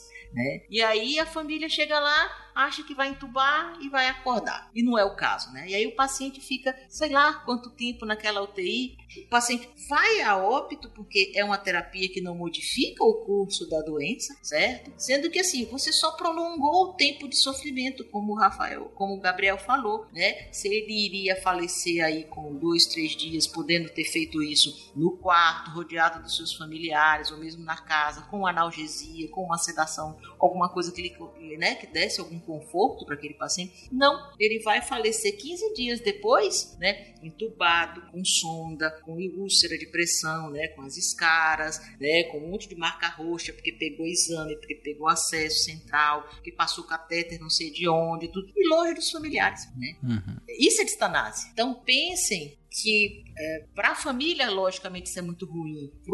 Para mim, particularmente, é uma situação que me, me, me deixa muito, muito é, é, até revoltada em algumas, alguns, alguns momentos. Mas é uma situação que eu, que eu não gosto. Eu, eu, é uma situação que mexe muito comigo. Eu realmente não gosto disso, de você estar tá vendo aquilo ali e assim, você não está tratando, você está causando sofrimento para aquela pessoa. Eu não estudei para isso, entendeu? Não, não, é isso. A minha função não é essa. E é, é, difícil, aí você tem que conversar com a família e tal. Daí a necessidade realmente de ter uma abordagem, ter que falar antes. É, só para dizer para vocês como é importante essa questão dos cuidados paliativos, já vim tratados desde o início, né? Desde o diagnóstico daquela doença, já vim conversando com, com os familiares, para que essas situações não, não, não, não ocorram. Né? E no final de tudo, o sofrimento maior é paciente. Sim. Bom, gente, até agora a gente falou muito aqui sobre o profissional, né? A gente falou sobre a, a, o cuidados paliativos, princípios e, e, no que, que ele se baseia. Inclusive, citamos aqui alguns, vários termos em torno desse processo de morte, né? Que podem se utilizar do, do cuidado paliativo ou não, como é o caso da distanásia que a gente acabou de falar. Mas, e a gente também citou o, o profissional, né? O, o, paliativista. Então eu queria, nesse momento, falar sobre essa figura do paliativista. Quem é esse, esse a, essa figura do, desse paliativista e em que momento ele entra de verdade na equipe para é, tratar esse paciente, no caso, para estar com esse paciente, né? Como a gente falou, né? O, em teoria, o momento de, certo do paliativista entrar é no momento diagnóstico de uma, de uma doença irreversível, grave, que ameaça a vida, tá? Quando a gente fala paliativista, é genérico, existe enfermeira paliativista, tem médico paliativista, uhum.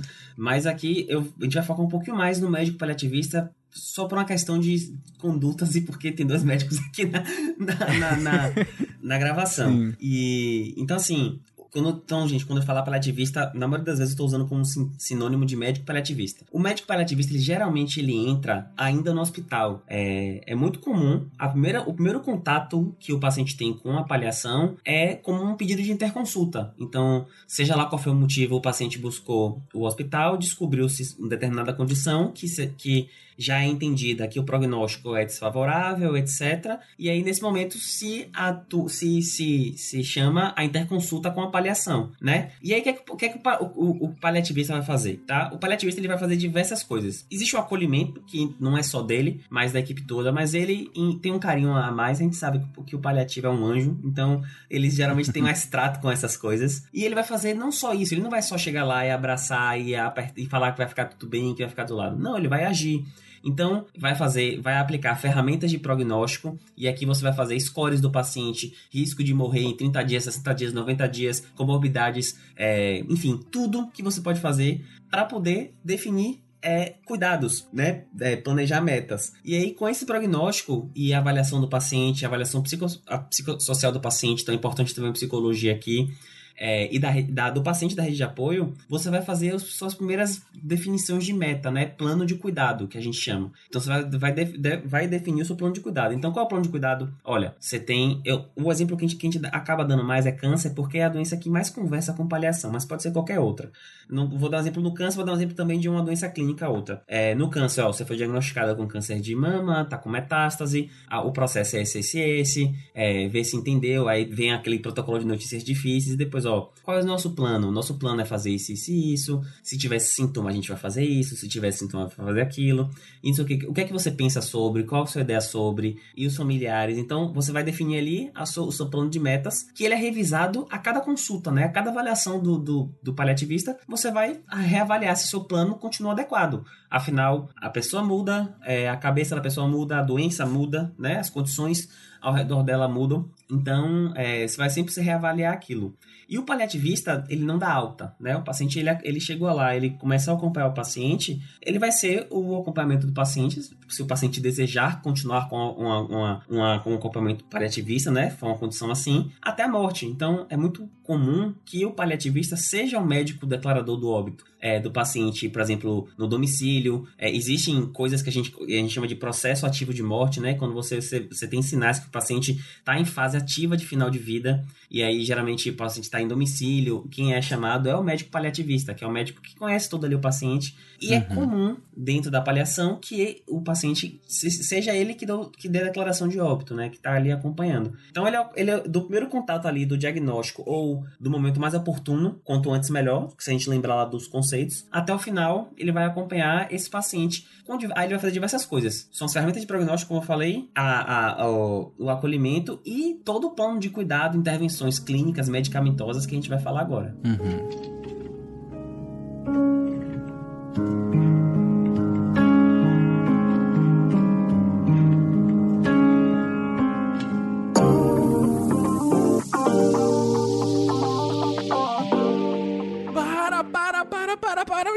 Aqui invadindo de forma inesperada este podcast. Sim, sou eu aqui no seu ouvidinho.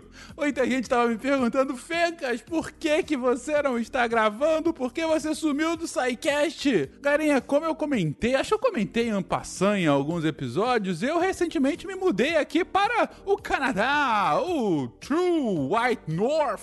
E tô aqui desde o início do ano e por conta de N novos compromissos que essa nova vida está me fazendo ter, eu tenho tido pouco tempo para estar aqui presente, gravando mais com vocês. Isso vai mudar, eu vou voltar a gravar, podem ficar tranquilos, mas por enquanto ainda não está tão presente. Mas eu tô invadindo o podcast justamente para falar um pouco dessa experiência, né?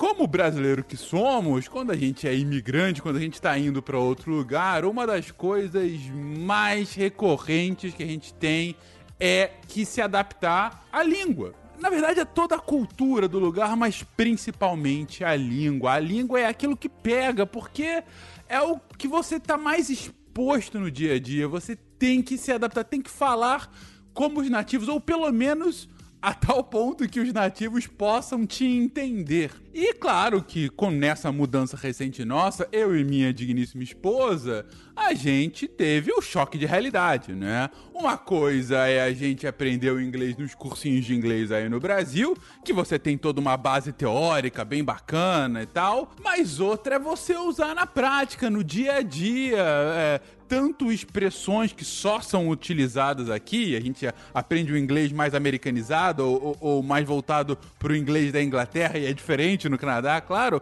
quanto você está exposto às situações do dia a dia, né? Você está falando de fato com nativos ou com outras pessoas não nativas que também se comunicam em inglês, o que é muito, muito comum aqui. Pois bem, nesse processo, minha esposa principalmente sentiu uma necessidade grande de ter algum acompanhamento mais personalizado para dar um boost no inglês. Ela acabou de começar o trabalho novo, minha esposa é arquiteta, design de interiores, acabou de começar um trabalho novo aqui, falou: "Nossa, eu preciso melhorar o meu inglês para as funções de escritório, para uso corporativo, para que eu consiga melhor me comunicar com os meus colegas e com os meus clientes. E aí a gente sentou e pensou: o que, que a gente pode fazer para melhorar esse processo. Ah, podia ser alguma, alguma aula aqui mesmo, podia ser só o dia a dia. Não, mas a gente queria uma coisa mais personalizada, em que ela pudesse focar para esse uso. E aí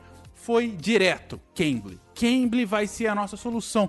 Porque no Cambly, gente, como a gente sempre fala aqui no SciCast, no Cambly você tem uma dedicação exclusiva daquele profissional. Você escolhe com quem você vai falar e fala: meu amigo, o que eu quero é aprender inglês para isso, é para esse uso. Por favor, me ajuda quanto a isso. E aí, durante aquela sua conversa, aquelas suas conversas ao longo da semana, você se foca exclusivamente para melhorar aquela sua pronúncia, para é, descobrir novas formas de se comunicar, para fazer com que a, a, a su, o seu sotaque fique mais compreensível, para você entender o sotaque dos outros.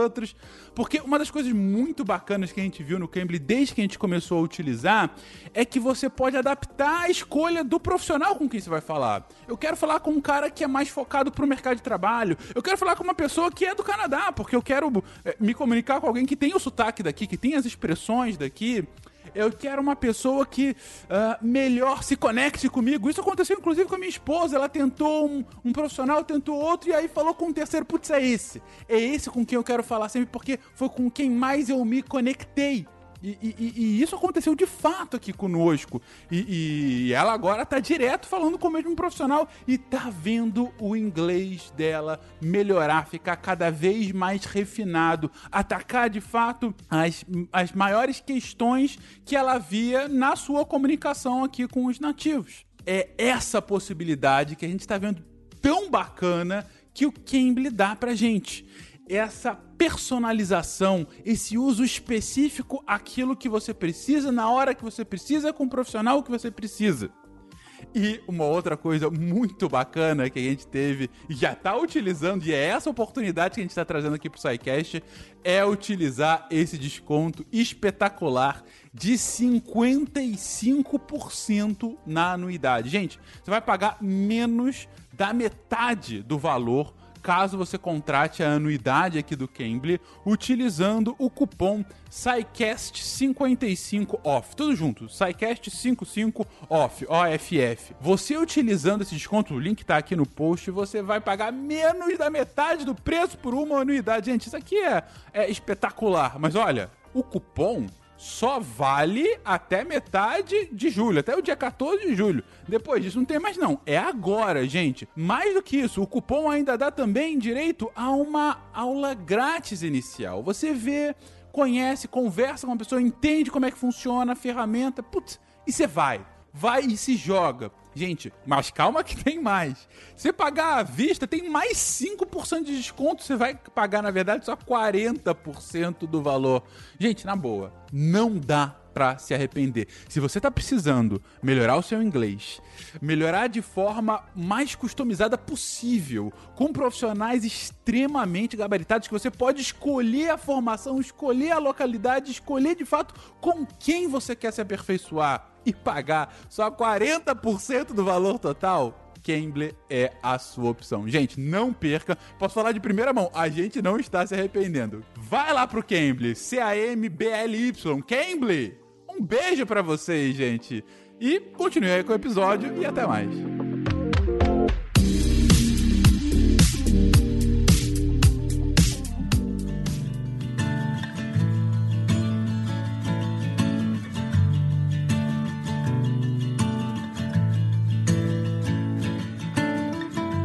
Bom, aí, até pelo que você tinha explicado antes, eu imagino que é, talvez uma das primeiras coisas que o, o paliativista vai interferir, e aí você me corrija se eu estiver errado, é justamente no que não fazer, né? Isso. Ou que no deixar de fazer, por assim dizer. Exatamente. Então a gente falou, né, de medidas que eu falei que eu falei lá atrás, que eu ia falar lá na frente, no caso agora, sobre manutenção artificial da vida. E é uma das coisas que a paliação faz é justamente intervir aqui, juntamente com o paciente, com os familiares, né, entendendo todo o quadro, que é a retirada de terapias não modificadoras de vida. E o que são isso? São terapias, na verdade, são de suporte. Elas não, elas não vão, como antibiótico, tratar o paciente, né? É, eles vão ali fazer um suporte de vida. Tanto que a gente chama de suporte de vida mesmo, suporte avançado de vida. Quais são elas? A ventilação mecânica, é, drogas vasoativas, aminas vasoativas, que são drogas que afetam tanto o coração quanto os vasos de maneira geral, ou contraindo, ou dilatando, ou o coração batendo mais forte. Tudo isso para manter o sistema cardiovascular funcionando, que ele não entre em choque, né? Que ele, ele não entre em colapso. A hemodiálise é outra medida também, é, que pode ser não modificadora de vida. Então, ah, o que é essa? É toda hemodiálise? Não. Tem um paciente renal crônico lá, que ele faz a hemodiálise três vezes na semana, tudo certinho e segue a vida. Aqui a gente está falando de hemodiálise, geralmente no contexto hospitalar, é, para tratar uma, uma, uma doença renal aguda ou um distúrbio hidroeletrolítico que é inerente ao processo de morte. Então uhum. você vai estar tá só tratando uma coisa que é intratável, você vai só postergar ali por alguns dias.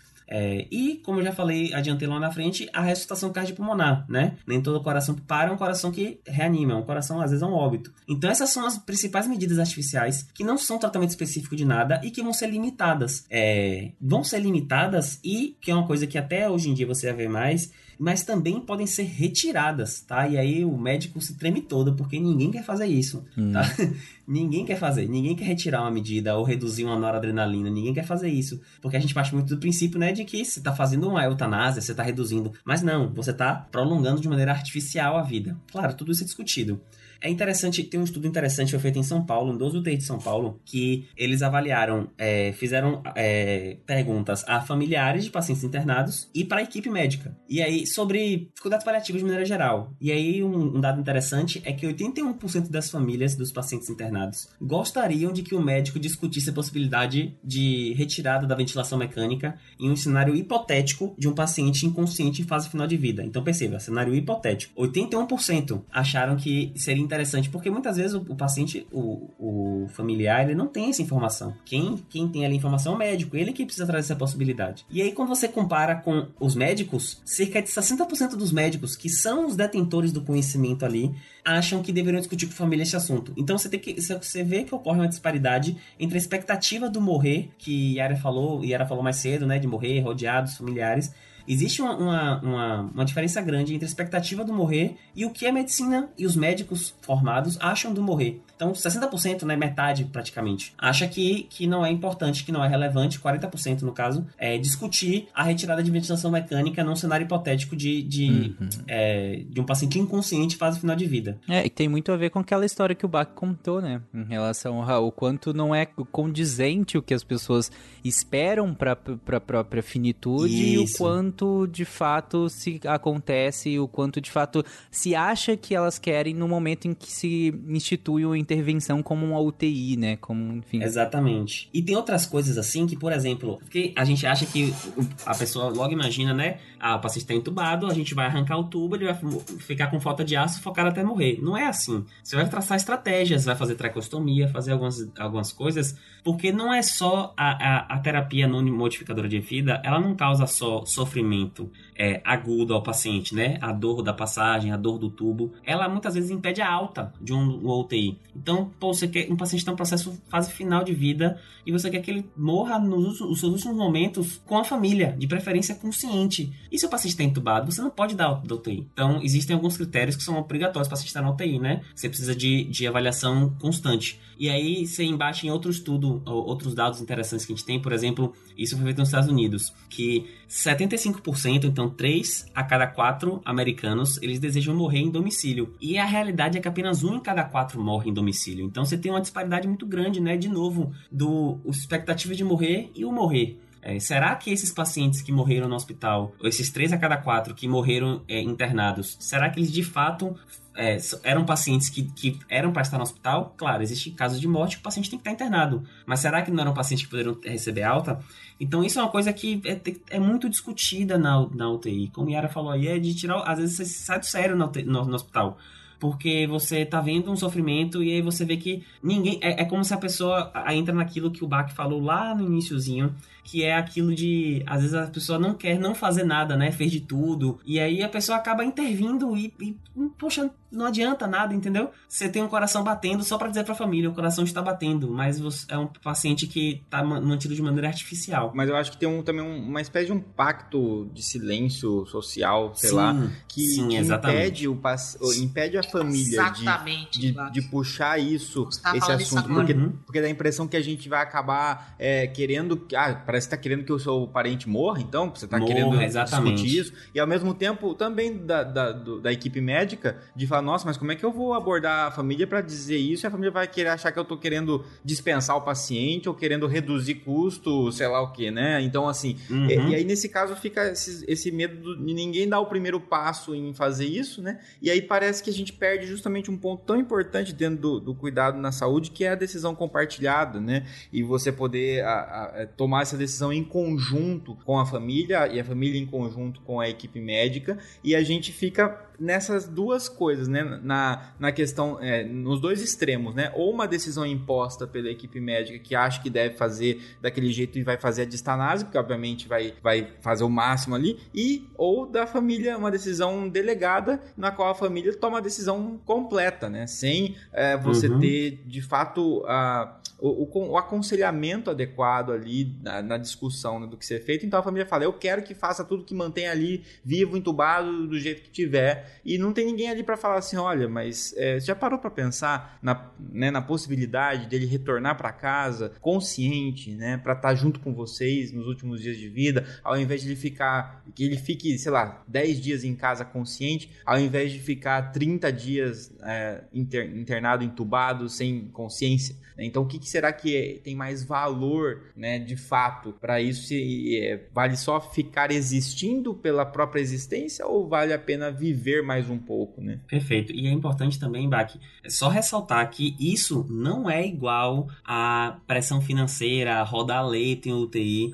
Essas pessoas que a gente vê de vez em quando no noticiário que fazem isso, isso para ser bondoso é no mínimo negligência, mas é um crime. É, pode muitas vezes ser até imputado como homicídio. Não é isso que a gente está falando, de novo, porque de, é, eu preciso é, é, sempre importante bater nessa tecla que não é abreviar a vida de ninguém, é entender a morte como um processo natural a todo indivíduo vivo identificar aqueles pacientes que estão em processo ativo de morte ou em fase final de doença ou em fase final, enfim, com as ferramentas de prognóstico e entender que naquele paciente deve se prezar pela dignidade do mesmo, para que ele seja ainda uma pessoa, para que ele tenha uma vida o melhor possível é, nesse caso. É muito diferente de um hospital por questões financeiras a, é, não quer fazer nada pelo paciente. Não é isso. Paciente que tem o que se fazer, a gente faz. Então, se, é, se tem indicação de entubar, reanimar, dar choque no peito, passar marca-passo, a gente faz. Como já peguei vários pacientes que a gente precisou fazer tudo. E o paciente teve alta. E como também foi a óbito, mas tinha indicação, né? Tinha indicação. É importante, eu sei que é, a gente não tá falando disso, mas é importante diferenciar essas duas coisas. Porque do mesmo uhum. jeito que rola é, a, a família tem um medo de trazer esse assunto, o médico também tem esse medo, né? De ficar parecendo que tá querendo entregar os pontos, não tá querendo fazer nada. Pelo contrário, ele tá super preocupado com o paciente, ele quer ali o melhor do paciente. É, eu acho que é isso como o Baca falou, fundamental. Parece que existe um pacto, nem né? a família fala, nem o médico fala, né? Mas isso é do, do assim, é, eu vejo particularmente, né, e é uma opinião minha, é da nossa cultura, né? Uma cultura, é, não sei, eu posso estar errada, mas assim, uma cultura assim ocidental que não, não, não deixou de ver a morte como algo, é, como um processo é, é natural, a ponto de, de né, é, é, questões religiosas, enfim, uma série de coisas aí, né? que não se discute, não se fala, né? É tabu. A gente estava brincando antes, né, de gravar sobre aquele, aquele site. Depois ele fala lá, viu, Gabriel? Sobre, Beleza. né? do, do, do, do, jantar lá, né? Quem fala na morte no jantar? A pessoa começar a falar de morte no jantar, cala a boca, menino, vai falar um negócio desse, vira a boca pra lá e tal, tal, tal, isso atrai, não sei o que, não sei o que. Então, assim, o próprio médico é médico, mas ele também é um ser humano, ele traz com ele tudo isso também, né? Então, eu costumo dizer que, assim, é, médico não sabe, assim, não sabe lidar com morte, né? Do, do, ponto de vista, assim, de... Não são todos, viu, gente? Estou generalizando, né? Está mudando uhum. muito. Hoje a geração mais nova já vem bem mais preparada, graças a Deus, né? Então, assim, diante dessa situação, eles não... Os médicos mais antigos, eles não sabem, muitos não sabem como falar com a família. Eles não tiveram essa preparação, eles não estudaram isso, né? Como a gente tinha falado no começo do cast. É uma coisa que a medicina vem mudando de forma mais recentemente. Então, os médicos mais antigos, eles não sabem como falar. E a família, por mil questões aí culturais que eu coloquei, também não fala de morte. Eu vou usar um exemplo, que a gente só usou exemplos ruins aqui, né? De um paciente meu, ele é uma família, eles são japoneses, né, migrantes e, e na verdade assim, né, é, é, é, são brasileiros e tudo, mas a, a, ele, a esposa e as filhas, né, e tal. E o diagnóstico dele foi esclerose lateral amiotrófica. Né? E quando nós fechamos o diagnóstico e tal, a doença progredindo e tal, ele, ele, né, uma família altamente esclarecida também, né? Ele em vida diz, ele diz, conversou com a esposa, com a filha mais velha, disse, eu não quero ser entubado eu não quero ser entubado, né? Então elas tinham essa informação. Quando ele teve aí uma complicação, derrame pleural com pneumotórax que chegou na urgência, né? A esposa já sabia disso, não entuba meu marido. Ele não quer, ele tem isso e ele não quer, não entuba ele. Pronto, né? E ele faleceu tranquilo. É muito interessante isso, isso que a Yara trouxe. Assim, eu gosto muito de uma visão do que o Richard Dawkins traz e que o Neil deGrasse Tyson ele recupera sempre em várias frases, que é é, só tem oportunidade de. Só, só morre quem, tem a, quem teve a oportunidade de viver, né? Então, assim, é uma visão às vezes mais é, positiva que a gente precisa ter, no sentido de encarar que existe essa naturalidade e que é, para morrer você tem que ter tido a oportunidade de estar vivo, né? E a oportunidade de estar vivo é muito interessante. Então, a, acho que falta um pouco de, dessa, dessa visão mais positiva de, de não encarar que a morte é uma coisa ruim, mas sim é, só, só existe essa possibilidade porque justamente você estava vivo. Né? Uhum. Sei, sei que vou morrer e não tenho medo de morrer. Tenho pena tenho pena de morrer. Bom, gente, o Gabriel tinha comentado aquela hora em relação. É, aliás, eu fiz até uma brincadeira com ele que talvez o primeiro passo, digamos assim. É claro que isso não é fechado, né, gente? A gente, é, a gente até comentou que a paliação é muito mais princípios do que protocolos, né? Mas a gente tinha brincado que o primeiro passo, às vezes, do paliativista pode ser não fazer coisas, né? Ou dizer para não fazer coisas, ou retirar coisas. Mas também tem passos muito importantes que é também instituir coisas, né, Gabriel? Como é, nós comentamos também que o, uma das principais abordagens, e é claro que a gente até deixou ela para o final do episódio aqui, é, mas é uma das principais abordagens que se pode ter é o controle da dor, né? Isso. Então, paliativista, vou só citar as outras coisas, mas a gente vai falar mesmo da dor, que é o principal, assim, um dos principais sinais que a gente tem na medicina. O, o, as intervenções podem ser diversas, né? A dispneia, que é a falta de ar, ansiólise, né? Antidepressão, controle de sintomas gastrointestinais, como vômito, diarreia, constipação, uhum. é, uso de anticonvulsivantes, pedir interconsultas com psicologia para ter psicoterapia, avaliação dos cuidadores. Então, são diversas abordagens práticas que podem ser feitas, né? Que aí tem, tem, são coisas mais técnicas, né? De colocar medicamento, tirar, entender cada coisa. Agora, a dor, a dor é realmente uma coisa assim que ela é um. É cada vez mais a gente percebe o, a dor, o fenômeno dor na medicina e se preocupa com ele. E aqui eu vou falar da dor física, né? Que é a dor que a gente conhece mesmo, um conceito, mas tem um conceito na palhaçada que é muito utilizado, que é o de dor total. A dor total é, um, é a dor que ela, ele engloba a dor física, mas também a dor social, a dor psíquica, a dor espiritual. É, que são condições né, que causam sofrimento ao paciente. E aqui a gente está usando a dor como um termo amplo para sofrimento, né? Entender que uhum. tudo dói e dói de maneira diferente. Agora falando, e precisam ser cuidados. Agora falando da dor é, específica, física, né? Ela ainda assim ainda tem algumas di diferenças, né? Você tem a dor, é, a gente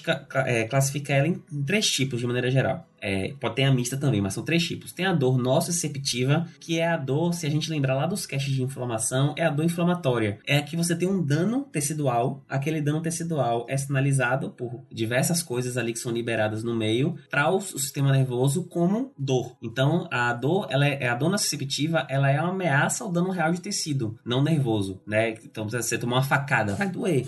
Você toma um murro, vai doer. Isso é a dor nociceptiva, né? Que a gente trata com analgésicos, com anti-inflamatórios, né, e vai escalonando. Tem também outra dor muito importante que é a dor neuropática. É, a dor neuropática ela é do tecido somatosensorial e ela se apresenta diferente. É, geralmente é uma dor mais inespecífica, geralmente segue o caminho do nervo e ela não, não responde tão bem assim à analgesia comum. Ela responde, mas ela precisa usar alguns medicamentos específicos, porque não é um dano do tecido epitelial que seja do corpo humano que está sendo identificado. É uma alteração do sistema nervoso, né? Uma alteração do, do sistema semossensorial. A gente tem diabetes, diversas é, doenças reumatológicas que causam neuropatia. E aqui a gente usa alguns, alguns medicamentos até mais específicos, como os antidepressivos, podem ser utilizados. Alguns anticonvulsivantes, como pregabalina, é, podem ser também utilizados.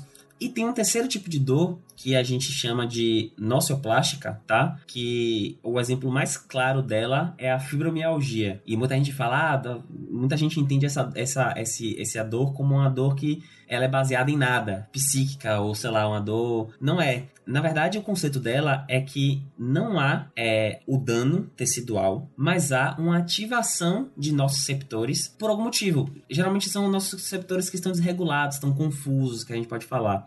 é, mesmo na ausência de lesão, eles são ativados. Então, um exemplo mais comum que a gente tem é a fibromialgia. Você pega a fibromialgia, você faz é, provas inflamatórias, dão todas normais. Você é, faz biópsia do local, deu normal também. Aí você fala, ah, isso aí é, é, Muita gente chama de piti. Não é piti, é dor. Tá doendo. Só que é uma alteração ali plástica do sistema, que também tem seu jeito de ser, de ser cuidado, né? Não, não adianta só também dar de pirona e mandar para casa. Tem que ter um acompanhamento. Ih. Então. então, assim, a dor, a dor é um sofrimento que engloba mais do que é, o corpo físico, né? Que a gente falou aqui da dor total tal. E uma coisa que, que eu gosto de trazer também, que dor não é normal. A gente ouve muito assim, ah, essa dor faz parte da doença. Não, não, não faz parte da doença, não. Nenhuma dor faz parte de doença nenhuma. Do mesmo jeito que a dispneia não faz... Ah, dá, pode dar dor, mas não, não significa que é intrínseca. A pessoa não precisa viver com dor. Ninguém merece viver com dor, como eu falei lá no início. Nem meu inimigo eu desejo isso, uma dor crônica, né? Então a gente tem que entender que a dor, ela tem que ser abordada e que existem, existe uma escada de, de, de intervenções que podem ser feitas, né? Só passar rapidamente que a dor, ela, a- o paciente fala de diferentes formas, né? A dor física. É, ela pode ser um peso, uma queimação, um choque, fisgada, cólica, uma facada, uma pontada, uma coisa rasgando. Tem vários conceitos ali, mas a gente tem que entender que isso é dor. Uma coisa que anda aqui, doutora, que passa aqui por trás da cabeça É, e vai andando uma- aqui pelo ouvido, entendeu? E termina aqui no olho. Pronto, é isso aí mesmo. É por então aí. aí você tem que identificar que isso aí é dor. Misericórdia. A dor aperta, a dor é um aperto, é um choque, é uma pontada, é tudo junto, é um estouro. É um negócio, é um negócio assim que eu fico voando, fica, fica voando e aperta. Então tem várias coisas, né? O médico aí tem que, tem que estudar semiologia para poder identificar bem e extrair do paciente que aquilo é uma dor, né? Para poder Uhum. pensar nas causas. E aí a dor, ela tem, você tem um, você tem um protocolo, você tem um pirâmide de cuidados, né? Que você vai sempre é, escalonando ela. Você sempre começa de um degrau é, menos intervencionista, com menos eh, com drogas mais leves e vai subindo. Então, existem é, escalas para avaliação da dor, você tem intensidade da dor, e você pode ver tanto, é, você pode avaliar tanto a intensidade mesmo da dor, por exemplo, de 0 a 10, quanto ela tá doendo, como às vezes você pode é, também identificar essa dor de como ela impacta no seu dia a dia, principalmente para dor crônica, né? A gente tá falando de palhação. Então, às vezes é uma dor leve, eu passei uma dor 3. Aí você, ah, não vou tratar. Mas às vezes é uma dor 3 que você tá usando de pirona, não tá melhorando e tá impactando, ela tá impedindo ela de, por exemplo, ir passear no playground. Então, tem que ser avaliado também. E aí a gente sempre cla- classifica a dor em fraca, média ou forte. Aqui a gente tá falando principalmente da dor nociceptiva, tá? A dor neuropática, é, nociplástica, a gente usa também essa escala, mas ela não, não, não respeita tanto porque não há lesão ali do tecido. Então a gente pode começar com os, os analgésicos que todo mundo tem em casa, de pirona, paracetamol, de inflamatório, né? É o primeiro degrauzinho da, da, da escada. Não passou. Ah, não passou? Não, então acabou. Não. A gente vai adicionar alguma. Você nunca tira, né? Você só faz adicionar. Você pode adicionar os opioides, né? os opioides são as drogas que a gente conhece. A morfina é o mais famoso, né? A gente tem o fentanil também, que tá muito em voga agora por conta da epidemia do abuso de opioide é, nos Estados Unidos. E aqui a opioide é uma droga que a gente tem que ter respeito, mas não pode ter medo de usar quando tem indicação. Tem gente que eu, eu já vi assim, ah, não vou usar morfina nesse paciente não, que ele vai viciar. Vai deixar ele com dor? Assim, você já usou todo o resto, você prefere que ele seja um, um- um paciente que não tenha tolerância à droga com dor do que um paciente que tenha uma tolerância maior à droga sem dor? Tipo assim, não faz Uhum. sentido, né? É, é, os opioides, eles às vezes são é, usados incorretamente, a gente vê isso acontecer principalmente nos Estados Unidos, igual você falou, mas o Brasil ele tem um, um uso mais comedido, assim, a gente nota, Uhum. e respeitando de fato essa, essa escala né, que o Gabriel tá falando, e principalmente pensando no paciente, né, que é, que tá recebendo cuidado paliativo para uma doença que ameaça a continuidade da vida dele, né, no qual não existe terapia modificadora do curso. E uma coisa que a gente precisa entender, epidemiologicamente falando da dor nesses casos, é que a dor ela costuma ser mais prevalente conforme a progressão dessas doenças. E a Uhum. prevalência da dor ela costuma ser maior do que 70% quando a gente pensa no último ano de vida dessas doenças que ameaçam a continuidade da vida, né? Né? Então, e, e aí, com, em contraste a isso, a gente vê que mais de 50% dos pacientes em cuidado paliativo apresenta dor crônica mal controlada, justamente por causa desse medo que o Gabriel falou de usar, né, é, opioides e tudo mais, mas que a gente tem que encarar de uma outra maneira nesse caso, principalmente, né? E aí a frase que eu trouxe de abertura da, da Cecily Saunders é justamente porque essa a, a Cecily Saunders, ela foi uma assistente social que depois ela fez enfermagem também, e na enfermagem ela observava cuidando dos pacientes que a dor crônica deles era mal controlada desses pacientes paliativos, né? E uma das coisas que irritava ela era justamente, e ela que inclusive colaborou muito com esse, com esse conceito de dor total, né, que foi citado aqui, é, ela ficava uh, incomodada com o fato da dor, do controle da dor ser aquele tipo de controle se o paciente tiver dor, né? Então você vai prescrever o medicamento caso o paciente relate dor, mas de um paciente que você já sabe que sofre de dor crônica e essa dor só vem piorando.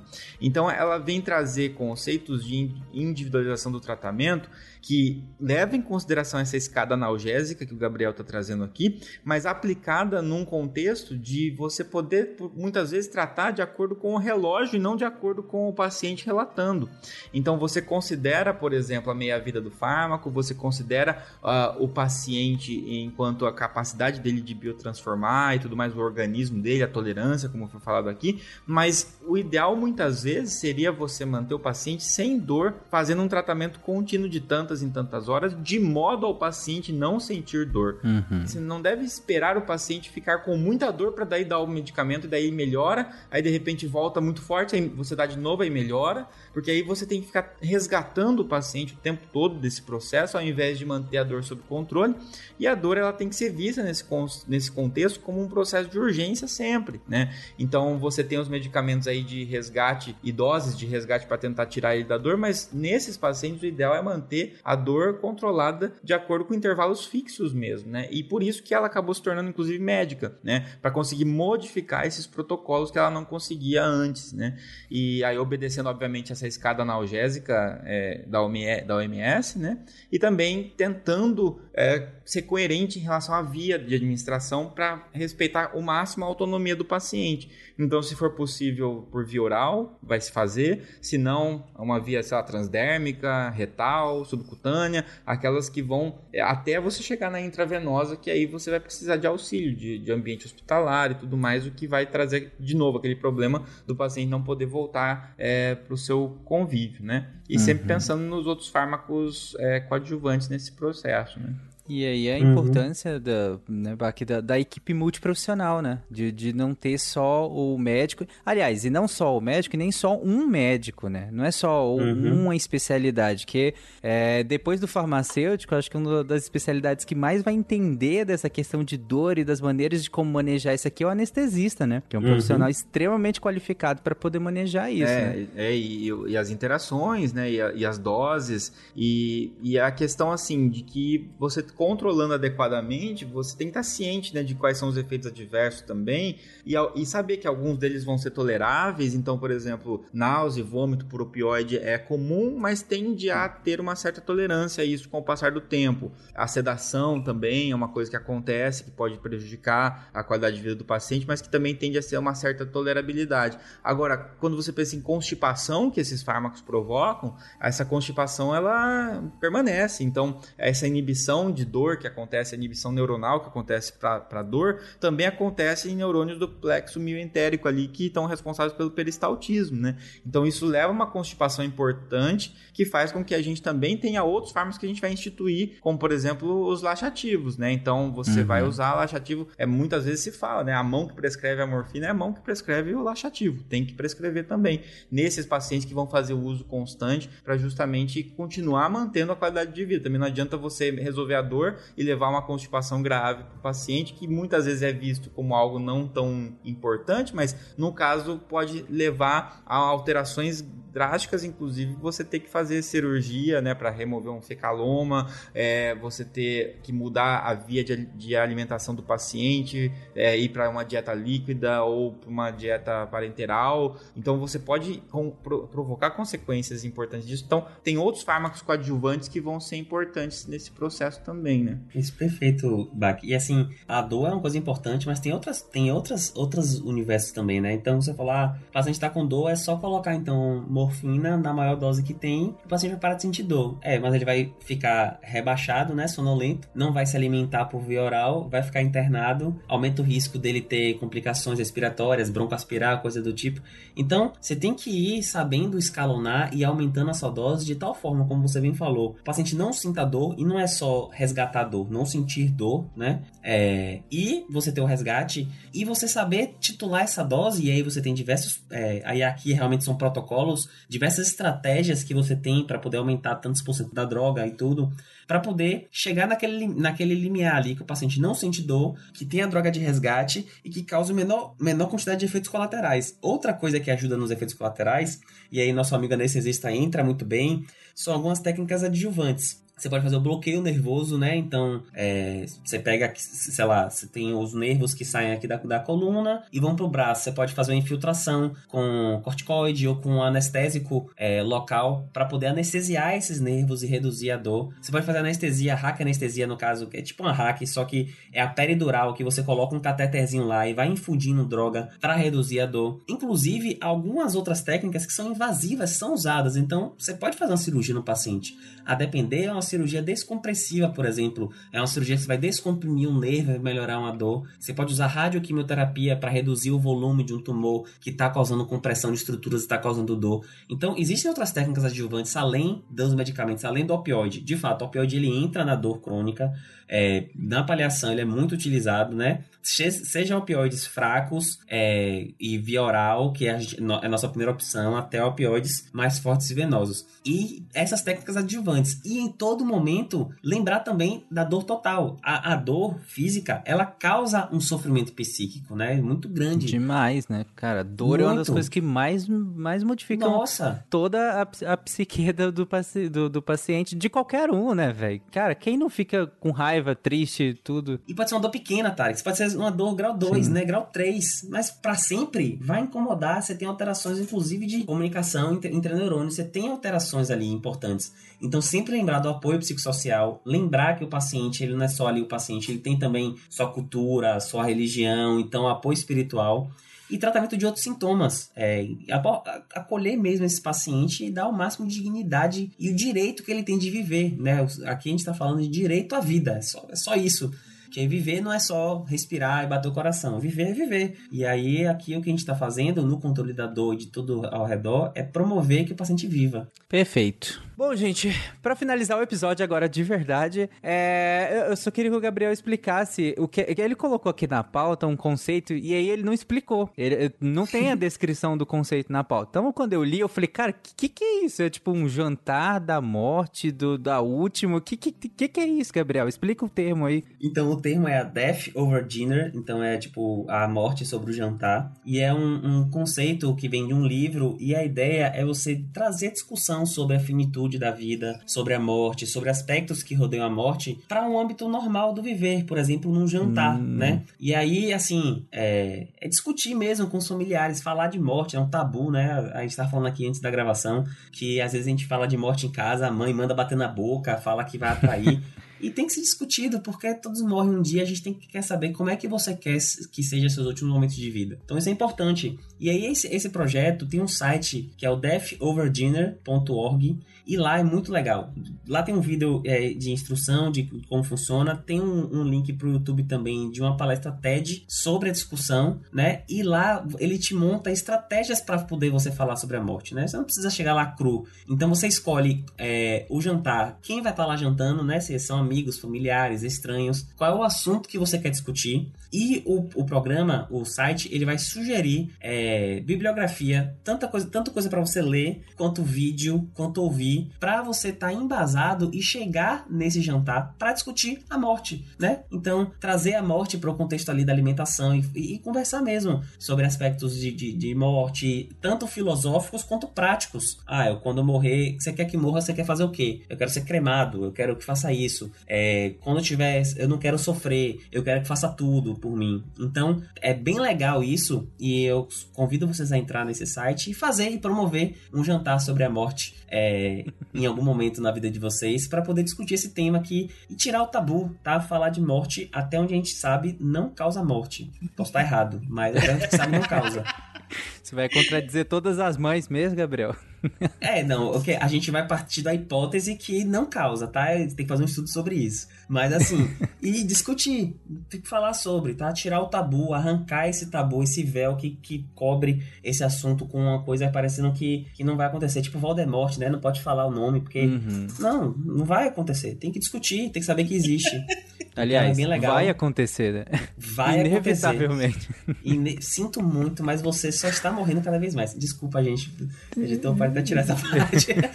então, assim, foi, mal, foi mal o spoiler, né? Mas é. Foi mal o spoiler. Spo... Foi mal o spoiler, mas assim, é. você vai morrer, tá? Eu tenho, eu tenho um broche, inclusive, na minha mochila, justamente com. Eu vou postar uma foto dele, que é spoiler Everyone Dies. Tipo, é, pois é, então, isso. né? Aquela, a gente pode fechar o, o cast assim, vai pra morrer basta estar tá vivo? Basta estar tá vivo, é. É a versão brasileira, é Bert É a condição, única condição, única condição necessária e suficiente pra morte é a vida. Perfeito.